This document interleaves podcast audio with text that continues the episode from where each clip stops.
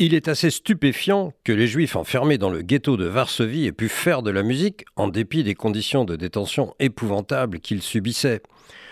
On connaît l'histoire du pianiste Vladislav Spielmann, bien racontée dans le film de Roman Polanski, Le pianiste. Il a pu exercer son art dans des conditions de plus en plus difficiles et finalement la musique lui a sauvé la vie. Mais il n'était pas le seul dans le ghetto de Varsovie. Des concerts furent donnés par un orchestre symphonique de près de 80 musiciens, et il y eut également des concerts de musique de chambre et de musique chorale, des comédies musicales, des spectacles de variété et des concerts liturgiques dans les synagogues. Tout ceci alla évidemment en se dégradant progressivement. On rapporte d'ailleurs des événements similaires dans les ghettos de Lodz et de Vilnius. Il paraît que la qualité des concerts à Lodz était particulièrement élevée. À Vilnius, il s'agissait surtout de théâtre. Ces trois villes, Varsovie, Lodz et Vilnius, avaient été auparavant au centre de la vie culturelle juive d'Europe de l'Est. C'est surtout dans le camp de Thérésine que la musique occupa une place particulière, mais ce camp était une vitrine où la Croix-Rouge, lors d'une visite, a pu croire que les conditions de vie étaient acceptables. Ils n'y ont probablement pas regardé de très près.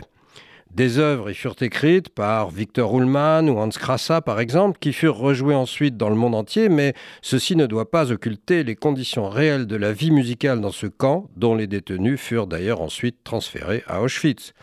Lorsque le résistant juif de Lituanie Hirsch Glick, dans le ghetto de Vilnius, apprend la nouvelle du soulèvement du ghetto de Varsovie, il écrit Zog Nit Keinmol, ne dit jamais, sur une mélodie du compositeur russe Dimitri Pokras.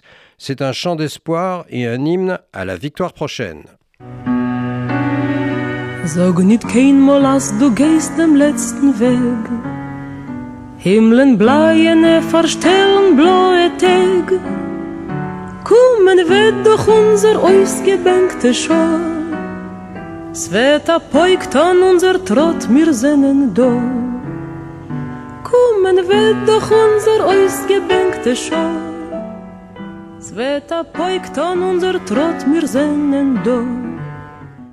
Le ghetto de Vilnius adopte ce chant qui est bientôt repris dans d'autres ghettos.